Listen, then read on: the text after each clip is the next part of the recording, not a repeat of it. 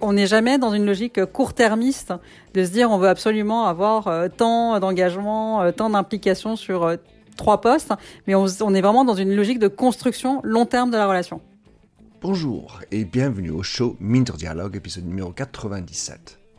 Cet entretien est avec Bina Paradine Migoto, qui est entrepreneur culinaire et a lancé son startup Bindi il y a 5 ans.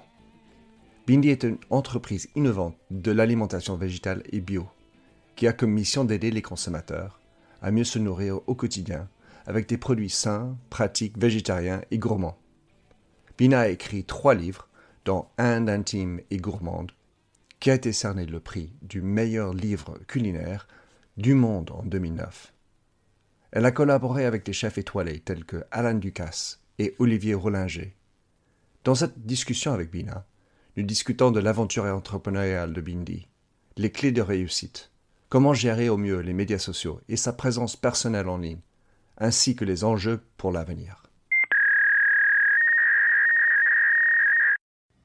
Bonjour et bienvenue sur mon podcast Minter Dialogue en français, où on parle des marques, des nouvelles technologies et comment les entreprises doivent s'adapter à la transformation digitale.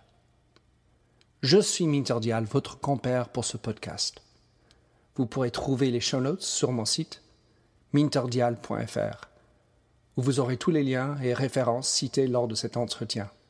Plongeons alors dans cette nouvelle émission.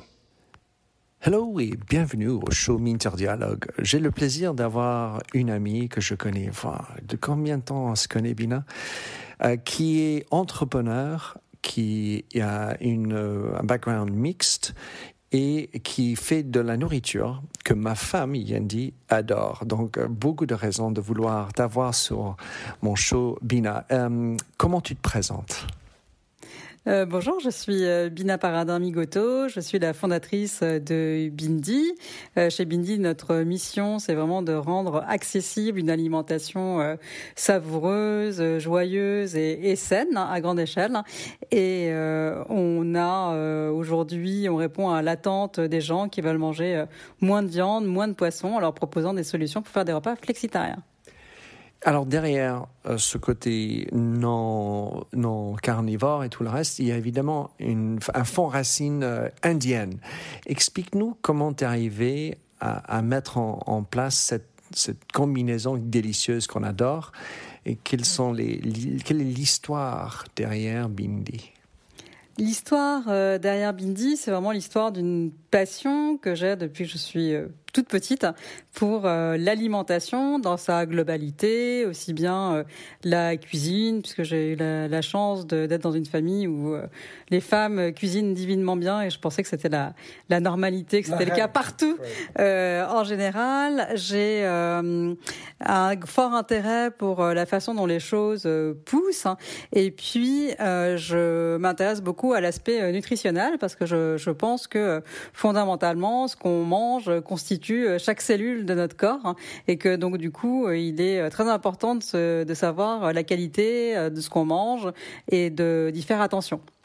Alors, pour avoir passé beaucoup de temps en France, à Paris en particulier, il y a ces marchés, il y a, une vraie discussion qui se passe entre les clients et, le boucher, le client et le fromager, comment faire les recettes et tout le reste. Donc, il y a une vraie culture ici combien, enfin, et tu as quand même écrit plusieurs livres, quatre livres, quelque chose, trois livres, pardon. Et donc, tu, tu es quelqu'un de connu sur la place.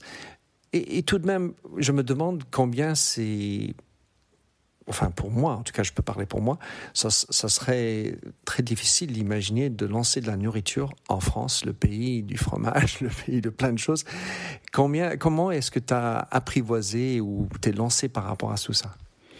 Alors justement, je n'ai pas lancé une marque de fromage parce que je pense que c'est déjà euh, très largement et très bien fait euh, par les par les Français. Euh, moi, ce que je trouve intéressant, c'est toutes les évolutions qu'il y a sur la nourriture et je pense aussi qu'en France, on a une très grande alimentation en termes de qualité quand quand il s'agit de haut de gamme, de haut de gamme, de gastronomie. On a des restaurants formidables, mais par contre, je trouve sans vouloir provoquer, que l'alimentation quotidienne est euh, parfois euh, beaucoup euh, plus contestable. Je rappelle que la France est quand même le deuxième pays de McDonald's, ce qui veut dire que au quotidien, les gens ne mangent pas forcément des choses bonnes, saines. Et moi, c'est cette alimentation du quotidien que j'ai envie de changer. Et étonnamment, j'entendais une chaîne radio dire que la France est également le deuxième pays au monde du pizza, derrière les États-Unis. Donc, euh, forcément, en effet, pas la bonne. Donc, euh, ça fait cinq ans que vous existez, si je ne me trompe pas.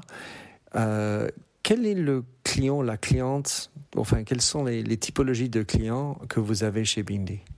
Alors, on a plusieurs euh, types de, clients et qui ont des motivations euh, assez différentes pour euh, venir acheter et manger des produits Bindi. Donc, parmi nos mangeurs, on a des clients assez jeunes hein, qui sont très motivés par l'aspect écologique, puisque manger moins de viande, moins de poisson, c'est euh, une la contribution sans doute la plus simple qu'on peut faire aujourd'hui à l'écologie, puisque euh, l'élevage industriel est euh, le premier facteur de pollution sur sur Terre. Donc à chaque fois qu'on enlève un peu de viande ou un peu de poisson de son assiette, on a une une contribution directe. Et ces jeunes clients sont vraiment motivés par la dimension environnementale. Après, on a pas mal de familles qui viennent plutôt dans la logique de dire on va trouver ensemble en famille une alimentation euh, saine, simple aussi, euh, puisque nous on propose des produits euh, qui sont très faciles à mettre en œuvre, dans lesquels il y a juste de l'eau à rajouter. Et après, on a des, des clients qui sont plutôt cinquantenaires et qui viennent pour des motivations plutôt santé, puisqu'on propose une alimentation très saine, à base de végétaux, sans aucun produit chimique. Donc il n'y a pas euh, dans nos produits euh, pas d'exhausteur de goût, euh, pas de conservateur, pas de colorant, etc. Et donc ça, ça contribue vraiment à, à pouvoir trouver facilement une alimentation santé tout en restant gourmande. Pour la, la fourniture donc, de tes objets, enfin la nourriture, comment et combien tu dois vérifier le, les usages des engrais, enfin tout ce qui est écolo derrière ça. Comment comment tu fais? Est-ce qu'il y a une transparence là-dessus? Est-ce qu'il y a des standards tu trouves qui te permettent de faire confiance dans ce qui se dit de ce que tu achètes? Alors, on a effectivement une démarche très transparente et par ailleurs, on se conforme aux standards bio puisque tous nos produits sont bio. Donc, on suit euh, tous les éléments du cahier des charges bio et euh, pour euh, par acquis de conscience, on va aussi euh, très régulièrement contrôler les ingrédients qui arrivent chez nous. Donc en bio, les ingrédients arrivent labellisés bio, donc ils sont censés tous être sans pesticides. Mais on ne vit pas dans un monde parfait où tout sous cloche et quand on produit en bio, il n'y a jamais de contamination. Donc nous, on vérifie de façon régulière s'il y a des contaminations ou pas. Donc on essaie de faire au mieux notre travail de, de contrôle pour garantir à nos mangeurs d'avoir effectivement des produits euh, propres et sans pesticides. Donc, vous avez un site internet, vous avez un shop Bindi. Quelle est la typologie des clients qui, achètent davantage sur e-commerce Est-ce que c'est tout le monde ou est-ce qu'il y a quelque chose qui ressort des gens qui viennent plutôt acheter en e-commerce par rapport au magasin où vous avez les, gourmets euh, magasins qui, détiennent vos, aliments? On voit plusieurs euh, typologies de, clients. Je pense qu'il y a euh, des gens qui aiment particulièrement une recette, parce qu'on a souvent des paniers avec X fois la même recette, et j'imagine qu'ils ne trouvent pas cette recette mmh. dans leur magasin, et que ah donc c'est pour ça qu'ils commandent en ligne. Et après, on constate qu'on a aussi beaucoup de clients qui euh, tout simplement sont dans un endroit qui n'est pas près mmh. d'un des magasins qui distribuent nos produits, et que là, on, comble un vide géographique. Donc il est certain que le, mode de l'écologie, enfin, c'est quelque chose qu'on voit partout le monde. Souvent on dit c'est les jeunes qui poussent cette notion, les écolos, etc. Mais souvent on dit aussi que les produits écolos sont plus chers. Comment est-ce que les jeunes arrivent à jongler ces deux envies? Euh, je pense qu'avoir une consommation euh, plus écologique, c'est aussi euh, changer ce qu'on achète. Donc si on prend juste le cas de, l'assiette, on va par exemple typiquement manger moins de viande, moins de poisson, qui sont les ingrédients qui sont très chers dans l'assiette, et qu'on mmh. peut faire un très bon repas euh, avec des ingrédients de qualité, euh, bio, euh, délicieux, mmh. en... et bon pour la santé, tout à fait. Nous, notre promesse avec nos produits Bindi, c'est que pour moins de 2 euros par personne, on peut faire un repas complet en rajoutant ces légumes de saison dans notre préparation. Donc on a vraiment un repas qui est très très très accessible, puisqu'en mmh. moyenne, un repas en France, c'est 3 euros quand on achète ces ingrédients en supermarché. Donc mmh. on a cette proposition de de pouvoir faire mieux et un peu moins cher que ce qu'on fait euh, d'habitude. Et après, pour pouvoir euh, avoir cette approche euh, plus écologique aussi, aujourd'hui, je pense que beaucoup de jeunes se tournent vers des, des systèmes de partage. je pense à tout ce qui est partage d'appartements, euh, partage de transport, co-sharing, partage de transport, euh, partage euh, voilà de moyens qu'on n'achète plus. On n'achète plus une voiture pour hmm. pour soi tout seul, mais on va utiliser la voiture de quelqu'un sur un trajet qui nous intéresse. Et ça, je pense que c'est une bonne façon de réduire à la fois son impact environnemental et son budget consacré au transport, et donc finalement de pouvoir consommer de façon plus responsable dans le même budget. Hmm. Et en fait, ce qui est intéressant, c'est que on parle beaucoup de, la recherche d'expérience, plus, plus dans le discours des jeunes que la consommation d'un objet. L'idée de l'achat doit être liée à une expérience, une émotion. Et donc, il y, a, il y a peu de choses plus émotionnelles que le, repas partagé et ce moment ensemble.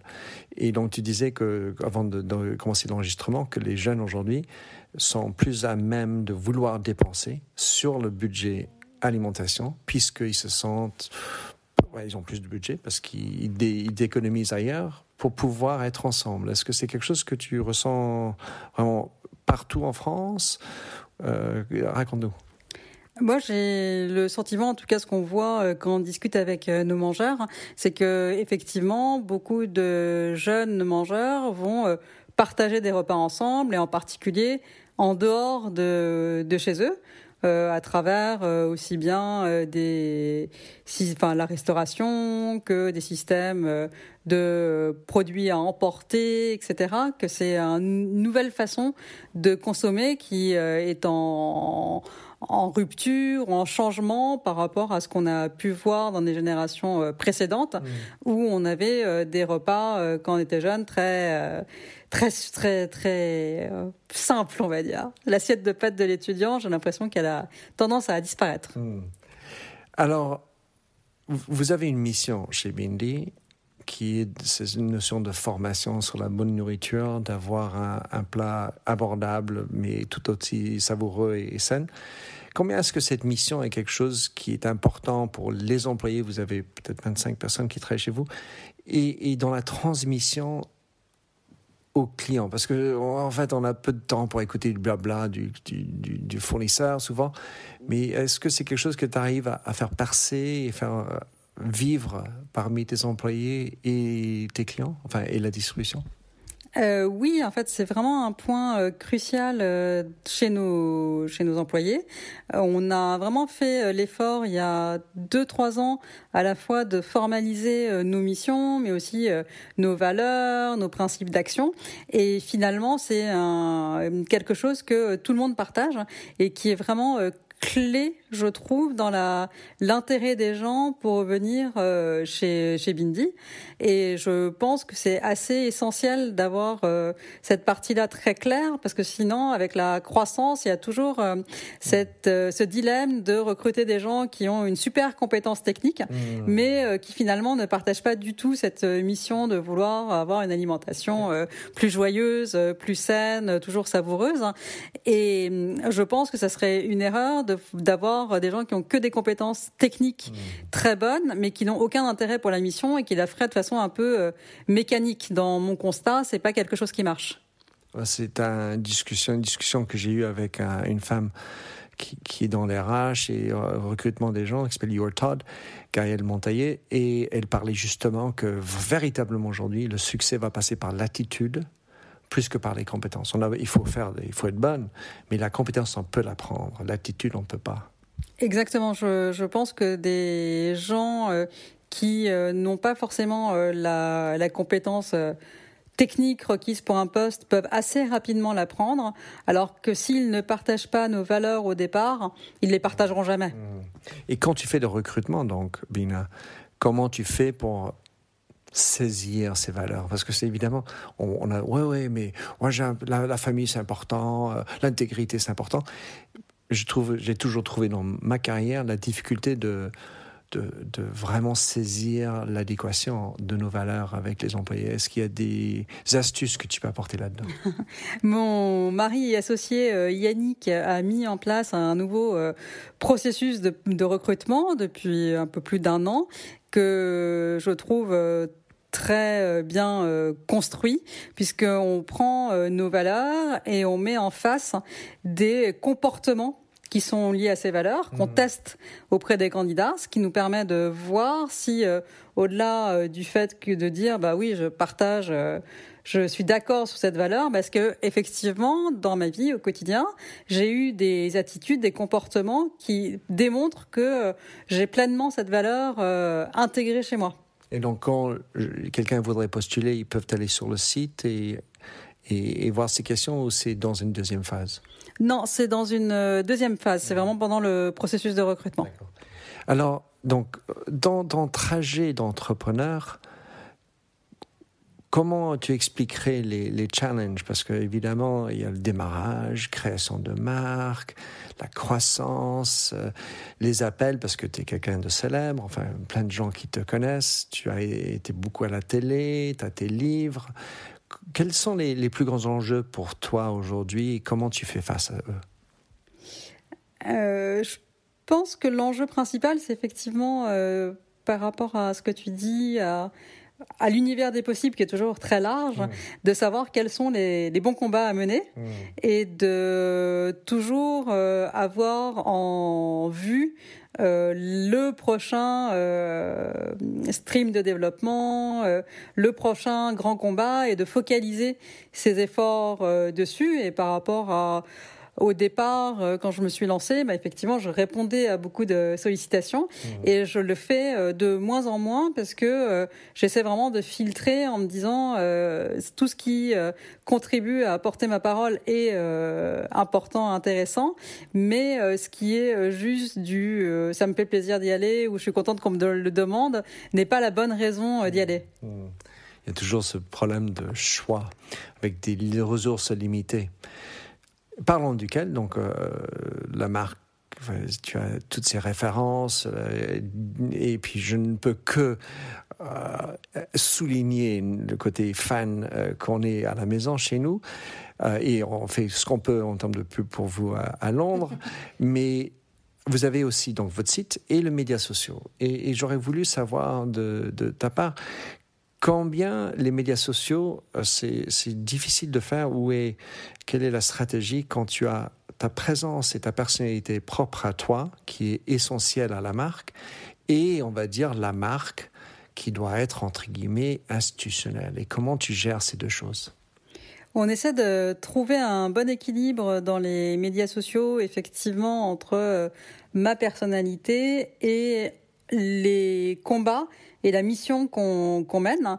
Et aujourd'hui, on a, euh, je pense, beaucoup plus de contenu généré euh, pour euh, expliquer ce qu'on fait et pour montrer la preuve de nos engagements vis-à-vis de nos mangeurs que pour parler de, de moi. Et je pense que cette idée de preuve d'engagement est très importante, puisque je pense qu'aujourd'hui, les mangeurs sont à la recherche de beaucoup plus de transparence de la part des marques alimentaires. Elles veulent savoir, euh, les gens veulent savoir comment c'est fait, euh, où c'est fait, voilà, quelles sont les choses qu'on pourrait éventuellement leur, leur cacher ou où, pourrait être le, le, poison, le poison caché. Et nous, par rapport à ça, on a vraiment le souci dans le contenu qu'on génère. Et donc, on a fait le choix d'avoir vraiment un studio en interne qui, crée tout le contenu, de parler vraiment des euh, coulisses, des producteurs avec lesquels on travaille, des partenariats, de la création des recettes.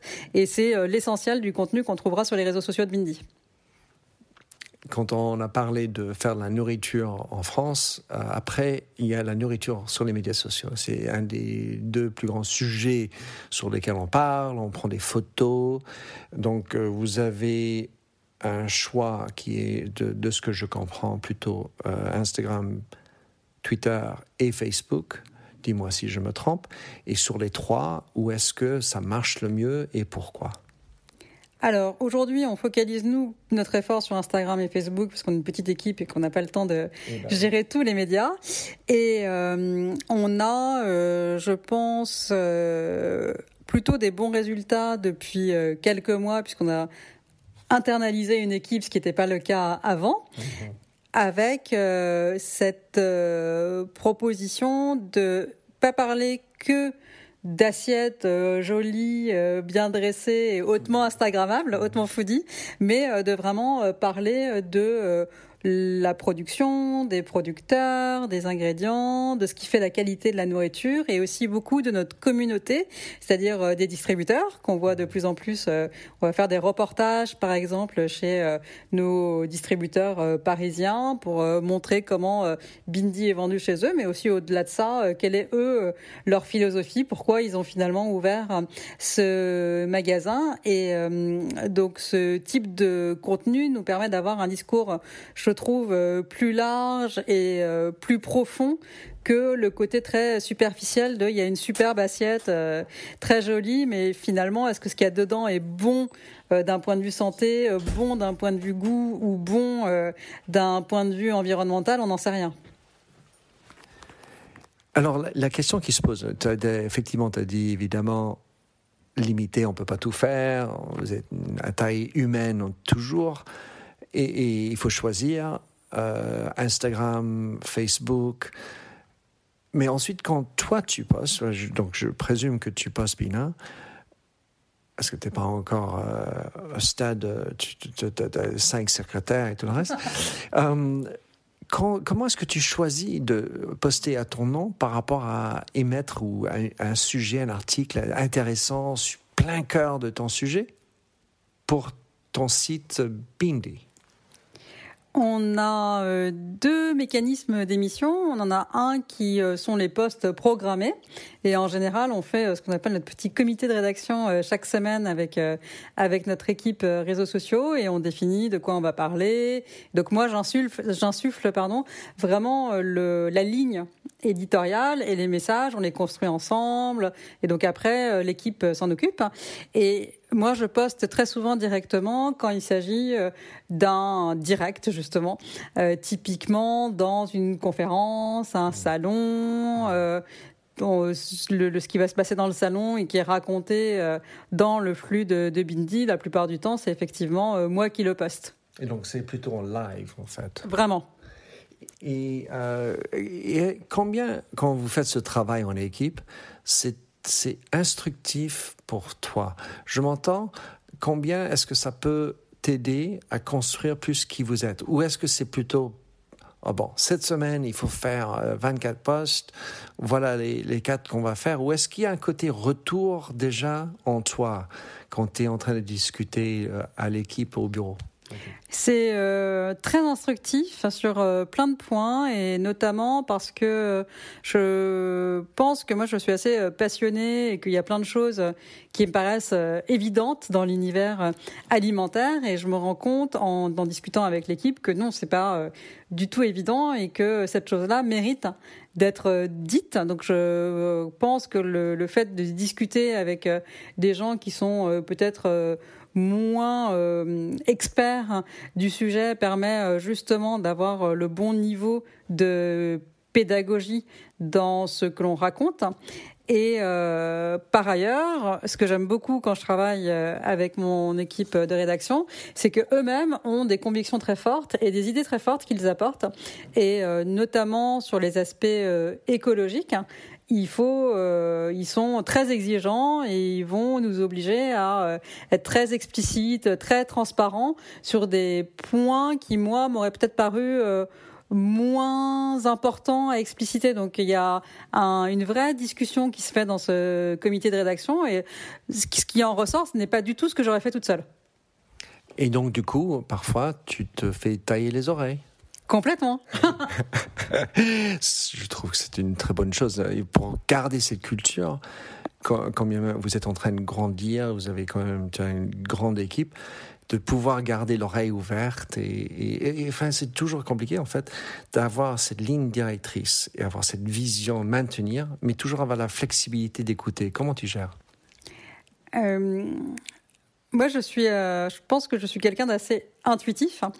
Et donc euh, souvent j'ai euh, des ressentis, des signaux faibles par rapport à, ce qu'on fait et qui me font euh, réfléchir et qui me font souvent évoluer, évoluer pardon, notre notre stratégie ou nos, nos produits à venir. Je vois en écoutant, j'aime beaucoup parler avec les, les, gens et notamment parler avec les mangeurs. Hein. Et souvent les gens me, me parlent de problèmes, de questions qui se posent en mangeant que j'aurais pas forcément imaginé J'essaie de me dire, euh, tiens, euh, qu'est-ce que ça veut dire euh, pour Bindi? Comment comment je pourrais changer changer ça? Et c'est c'est une source d'inspiration pour moi. Par rapport à tes choix, donc vous avez fait Instagram, Facebook, Twitter au moins, qui je comprends qui est un peu écarté. Est-ce que le sujet de fameux ROI de médias sociaux est un sujet pour toi? Et, et si oui ou sinon, comment tu le gères? Euh, on ne se pose pas la question en termes de puisqu'on considère que les réseaux sociaux, sociaux font partie d'un tout euh, qui nous permet de construire une relation euh, directe avec nos mangeurs. Et moi, je considère que la relation directe avec nos mangeurs a une valeur infinie. Et donc, les réseaux sociaux font partie de toute toute une plateforme qui, euh, dans lequel il y a plein d'autres choses. On fait des événements, on rencontre les gens dans des salons, et euh, finalement, c'est tous ces moments d'interaction entre Bindi et ses mangeurs qui construisent la relation. Et pour moi, c'est quelque chose d'essentiel. Et donc, je me pose pas du tout la question. Évidemment, on pilote des KPIs et on regarde chaque semaine quels sont les taux d'engagement, de likes, de posts, etc. Mais c'est, on n'est jamais dans une logique court-termiste de se dire on veut absolument avoir tant d'engagement, euh, tant d'implication sur euh, trois postes, mais on, est vraiment dans une logique de construction long terme de la relation. Ça me fait penser à, deux personnes avec lesquelles j'ai posé cette même question. Et une a dit, ben, dès que tu peux me dire combien il y a un retour sur investissement ROI pour la relation avec ma mère, je serai prêt à répondre à ta question. La deuxième était un patron qui a dit bah j'ai pas le temps euh, d'écouter faire pardon, faire les réseaux sociaux c'est un truc pour les autres. Ah oui d'accord. Donc vous avez pas le temps d'écouter vos clients. Je comprends. Donc j'apprécie beaucoup ta réponse. Bina pour terminer euh, donc euh, voilà on est en automne 2019 quels sont les plus grands enjeux pour toi et qu'est-ce que porte l'avenir pour Bindi les grands enjeux euh, pour moi, c'est vraiment euh, l'évolution qu'on est en train de mener pour euh, proposer, passer du prêt à cuisiner au prêt à manger, mmh. où on a ouvert un premier bar dans lequel on peut venir chercher son déjeuner. Et c'est l'idée de se dire bah, comment on peut de plus en plus servir ce besoin croissant d'avoir du euh, prêt à manger où on n'a pas besoin de cuisiner derrière. Et donc c'est euh, le, grand projet qui nous occupe pour les prochains mois.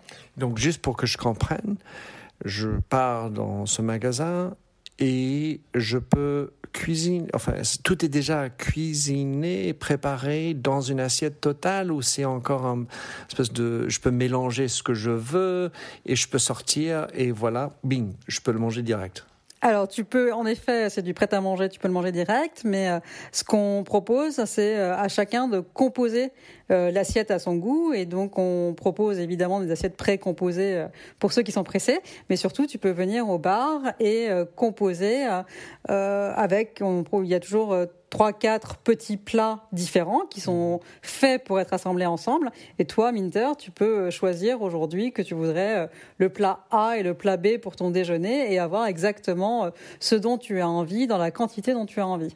Donc je comprends que ça c'est quelque chose de à construire avec un partenaire. Et, comment est-ce que ça se compile? Parce que c'est une place plus grande, j'imagine, que juste mettre une boîte sur un rayon. Complètement, oui. C'est vraiment un concept de corner hein, euh, qui euh, fait aujourd'hui une dizaine de mètres carrés et euh, qui prend du coup de l'espace dans le magasin. Hmm. Donc ça, c'est pour l'avenir quelque chose sur lequel vous misez, vous espérez que ça va grandir. Exactement. Super. Bobina, comment est-ce que les écouteurs pourraient aller regarder un peu mieux? Et je conseille personnellement de, de procurer quelques-uns de tes fameux boîtes. Merci. Euh, on peut euh, venir euh, regarder le site de la marque dans lequel il y a à la fois notre boutique de vente en ligne, mais il y a aussi un contenu très riche autour d'une alimentation bonne, bonne et bonne, gourmande, bonne pour la santé, bonne pour la planète. Et sinon, c'est disponible dans des magasins. Tu peux nous donner quelques indices de comment on peut le trouver autrement. Sinon, si on veut aller euh, se mettre des pieds sur le trottoir et l'acheter. Euh, nos produits sont distribués euh, sous la marque Bindi dans les magasins bio. Donc, on peut les trouver dans la plupart des magasins bio français. On est extrêmement bien distribués. Et on les trouve sous la marque Anaya dans la grande distribution. Ben, formidable. Formidable, Bina. Merci beaucoup et je te souhaite plein de bons succès euh, pour l'avenir. Euh, donc, euh, je dis à nouveau, allez sur Bindi, B-E-E-N-D-H-I. D-I. D-I, pardon, B-E-E-N-D-I.com. pour aller vous instruire et consommer librement. Merci beaucoup, Bina. Merci, Minter. Merci de nous avoir écoutés sur Minter Dialogue en français. Vous trouverez tous les liens et références cités lors de cet entretien sur mon site minterdial.fr. Pour vous inspirer, je vous laisse avec une chanson que j'ai écrite dans ma jeunesse, A Convinced Man.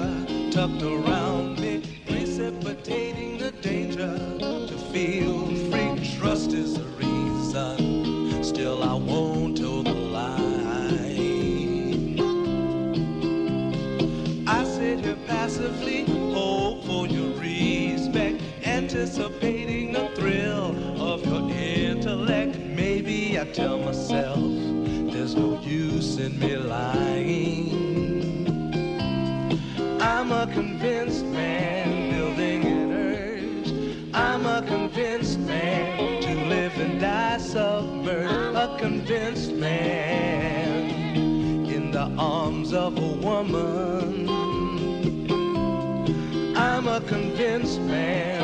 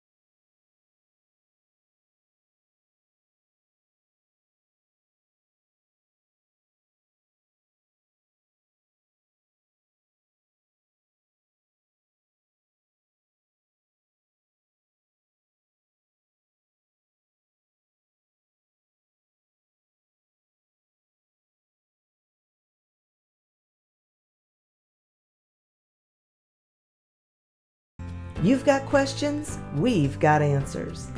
Business leadership, ownership, and sales can be challenging.